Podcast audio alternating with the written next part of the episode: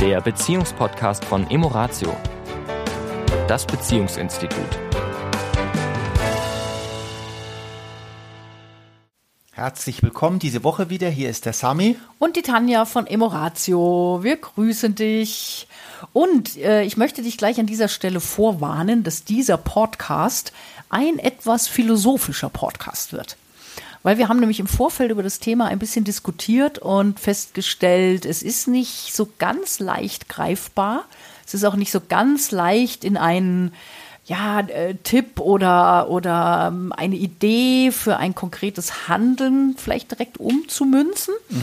Aber es ist ein Thema, was vielleicht mich vor allen Dingen gerade ein wenig beschäftigt. Und das hat zwei Gründe. Also zum einen äh, hatte ich vor vier Wochen bin ich von einer sehr, sehr intensiven Reise zurückgekommen. Ich war mit meiner Tochter auf einer Reitreise in Jordanien und wir befanden uns sechs Tage komplett in der Wüste, offline, also ohne Handyempfang, mit äh, Übernachten draußen, zum Teil ohne Zelt, auch unterm Sternenhimmel, sechs, Ta äh, sechs Stunden pro Tag im Sattel.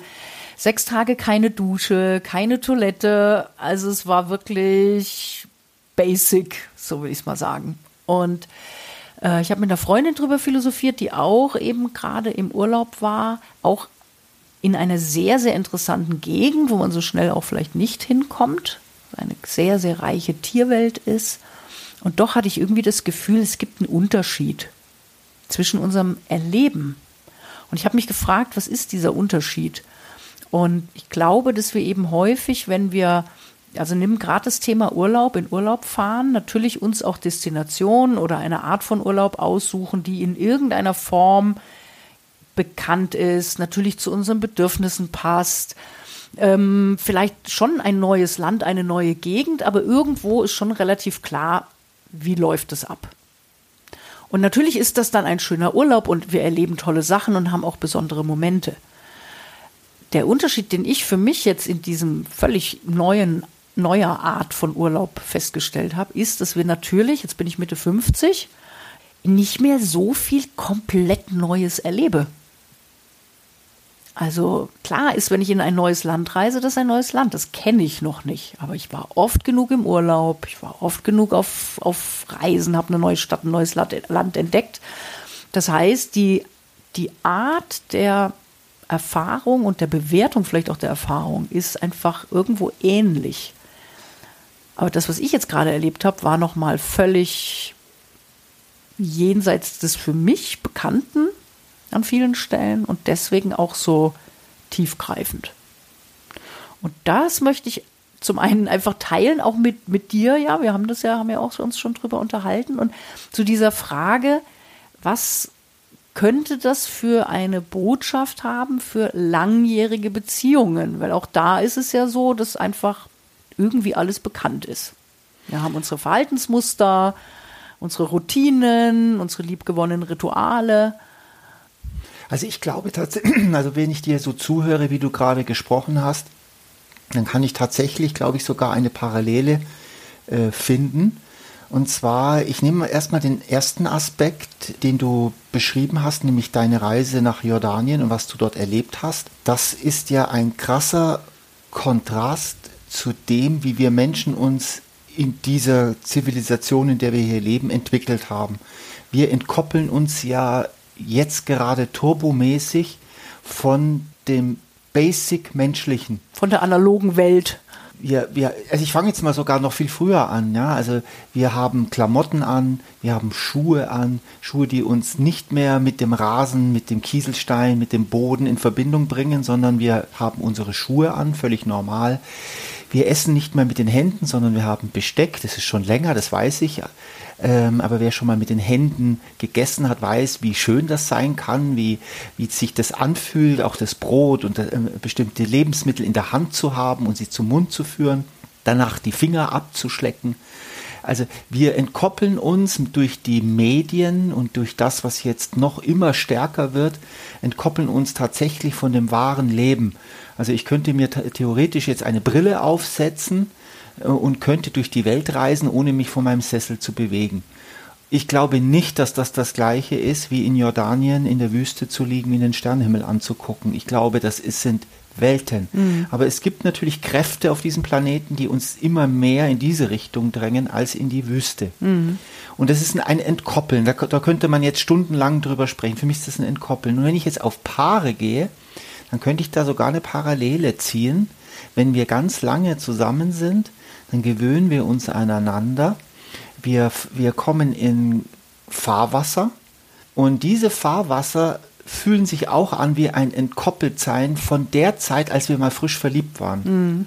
Das ist eine Entkoppelung von Gefühlen, von Neuem, von Reizen, von ähm, Erfahrungen. Erfahrungen, Überraschungen, Enttäuschungen, vielleicht dann doch wieder äh, nach einer Enttäuschung wieder ein Zusammenkommen, also diese Lebendigkeit, die du heute auch schon mal benannt hast, als wir darüber gesprochen haben, über diesen Podcast. Ich glaube, diese Entkopplung, die findet auch bei Paaren statt, wenn sie ganz lange zusammen sind. Also mhm. da kann ich eine Parallele tatsächlich ziehen. Und da, wenn du das so beschreibst, gerade mit den Medien, ich meine, das ist ja auch etwas, was wir immer wieder ja auch beobachten. Ich meine, bei uns ja auch manchmal. Wir sitzen auch manchmal irgendwo, äh, auch mal in einem Lokal und plötzlich, ah Mensch, da wollte ich doch gerade noch mal was gucken. Und, ne, und dann äh, denke ich auch manchmal, wenn man uns jetzt so sehen würde, ne, so das klassische Paar, das sich nichts mehr zu sagen hat. Und ja. ich glaube, wir können uns ja doch immer noch sehr, sehr viel mhm. erzählen. Und trotzdem gibt es die Momente, wo jeder in sein Handy starrt und irgendwas sucht, guckt, macht. Ja. Und wie du schon sagst, also wir, wir können diesen, das nicht zurückdrehen. Mhm. Aber ich glaube, was sehr, sehr wichtig ist für Beziehungen, dass wir uns immer wieder diese Freiräume schaffen, wo diese technischen Geräte an ihren Platz verwiesen werden. Und dass die nicht der Dauerbegleiter von, von Paaren oder auch von Familien. Das ist ja ganz schlimm, wenn du wirklich Kleinstkinder siehst, die schon mit, mit Tablet und sonstigem einfach äh, ruhig gestellt werden, damit sie uns nicht so auf die Nerven gehen und wir uns nicht so mit ihnen auseinandersetzen müssen. Äh, klar, wenn ich so an unsere äh, Kinderzeit zurückdenke, als die Kinder klein waren, denke ich, oh, das wäre manchmal schon angenehm gewesen. Ne? Aber wir machen uns dann natürlich mitunter das Leben auch in Anführungszeichen leicht. Äh, wir haben ja gestern eine ganz interessante Sendung gesehen, mhm. wo es ja darum ging, ne, wie die Industrie sich auch unser Gehirn zunutze macht und unsere, unser Drang nach immer wieder neuen Dopaminkicks. Also ich fand das sehr interessant. Äh, ich habe gerade auch die Sendung, die wir gestern, wir haben ja nur die letzten zehn Minuten, es war ein Zufall, dass wir es gesehen haben, dass dieser Neurowissenschaftler von einer geistigen Ressource, von einem geistigen Produkt, das die Industrie von uns haben will. Die, unsere geistige Aufmerksamkeit ist ein, ist ein Produkt. Und diese geistige Aufmerksamkeit, je mehr ich Aufmerksamkeit den Medien schenke, desto mehr haben sie Daten über mich, desto mehr können sie füttern mit Informationen, die für, für sie gut sind. Und diese geistig, dieses geistige Produkt, diese geistige Aufmerksamkeit, die ich dort schenke, die verliere ich für diese Aufmerksamkeit, die ich da verliere, die verliere ich für das, was wirklich wichtig ist, was wirklich zählt. Und jetzt ist die gute Frage, was ist für dich wirklich das, was zählt? Weil diese Geräte ziehen dich weg von dem, was wirklich zählt. Ja, und das sind, und das sagen auch alle einschlägigen Studien, zwischenmenschliche Beziehungen. Ja. ja. Ist eins der wichtigsten Faktoren für Gesundheit, Lebenszufriedenheit, langes Leben. Und das scheinen ja auch alle immer anzustreben. Ne? Jeder will ja eigentlich lang, gesund leben.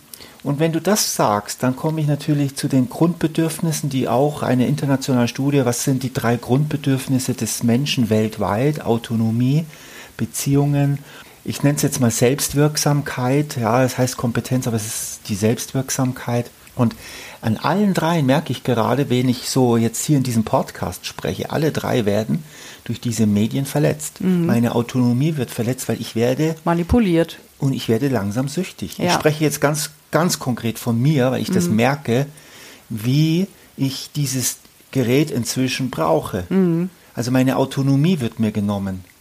Die Beziehungen werden mir genommen. Und am Ende verliere ich auch meine Kompetenz, nämlich die Kompetenz, die Dinge zu tun, die ich nämlich wirklich kann und die mir Freude macht mhm. und die mich auch nährt. Also man kann, das ist natürlich jetzt sehr philosophisch alles, das weiß ich. Und ja, aber ich glaube, es ist schon sehr konkret. Also wenn ich es jetzt nochmal wirklich konkret auf Beziehungen beziehe, sind wir wieder an dem Punkt des Bewusstseins. Ja, ich glaube, das ist sowieso das Essentielle, dass uns bewusst wird, was da mit uns geschieht, was da mit uns auch versucht wird. Und die Frage eben, ähm, will, ich, will ich das und kann ich immer mal wieder wirkliche echte Pausen einlegen. Das heißt auch mal zu sagen, wenn wir äh, zusammen einen Tag verbringen, lassen wir die mal zu Hause, die Geräte. Wie fühlt sich das an, wenn wir sagen, wir, wir sind jetzt Abendessen irgendwo und wir lassen das Gerät zu Hause? Vielleicht machen wir an der Stelle tatsächlich jetzt eine Pause, einen Break und machen in, der nächsten, in den nächsten 14 Tagen quasi den zweiten Teil, weil es ist ja so, wenn ich jetzt, wenn du mir jetzt sagst, Pause, lass es liegen, dann entsteht ein Vakuum, eine Leere. Und die muss gefüllt werden. Also wenn ich die nicht weiß, mit was fülle ich denn eigentlich dieses, diese Leere? Also wenn du, wenn jetzt da zum Beispiel ein Paar ist, die es gewohnt waren bisher, die Geräte auf den Tisch zu legen, während sie miteinander gegessen haben, beim Italiener waren, wie auch immer.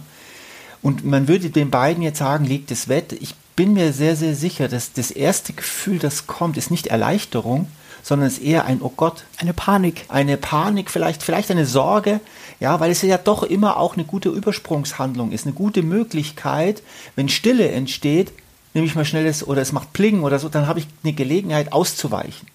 Und da sollten wir vielleicht mal gucken, wie ist es denn mit negativen Emotionen, ne? wenn Ja. die kommen? Ja. Wie muss ich denn mit denen oder sollte ich denn mit denen umgehen? Das heißt, wenn ich das Gerät wegtue, sollten wir wissen, was mache ich denn anstatt dessen?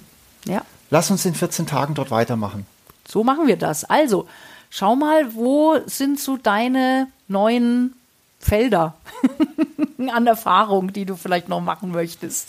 In diesem Sinne, Tschüss. ciao. Das war der Beziehungspodcast von Emoratio, das Beziehungsinstitut. Weitere Informationen zu unseren Seminaren und Paarberatungen finden Sie im Internet unter www.emoratio.de.